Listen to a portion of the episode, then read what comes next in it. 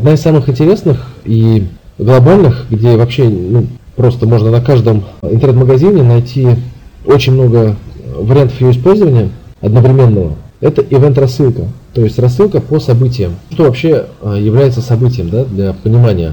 Первое это вот э, человек заказал какой-то товар, и вот дальше мы поговорим про страницу «Спасибо», что в идеале можно еще добавить upsell на странице «Спасибо». То есть человек заказал, допустим, iPhone, и вы ему предлагаете, вот у нас сейчас проходит эта мега-акция, и вы э, можете в течение там, 30 минут э, добавить к заказу на каких-то спецусловиях, там чехол, там несколько товаров, например, которые добавляют к заказу одним кликом.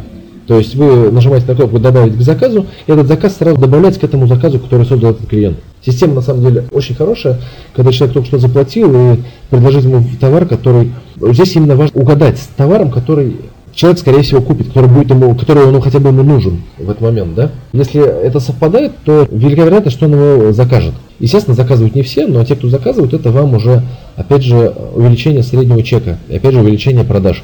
Человек, например, не обратил внимания или сказал, закрыл случайно окно, и как ему вернуться обратно? То есть он не помнит страницу. И если бы у нас не было этой ивент-рассылки, которая в письме с информацией о том, что ваш заказ принят, в ней, если не написано о том, что вот, возможно, вы упустили наше предложение, которое действует всего лишь полчаса, если вам оно все-таки интересно, рекомендую вам поторопиться, потому как осталось уже там, не знаю, там 28 минут. И как бы человек видит, о, отлично в письме, это гораздо, вот в письме гораздо проще, он может через какое-то время посмотреть и э, сразу быстро принять э, решение. То есть сразу нажать на кнопку, например, купить, прям добавить к заказу, и нажимает, и все, переходит, заказ дополняется. И, соответственно, если не было у вас такой ивент рассылки, вы бы упустили деньги с человека, который по какой-то причине ушел со страницы сайта.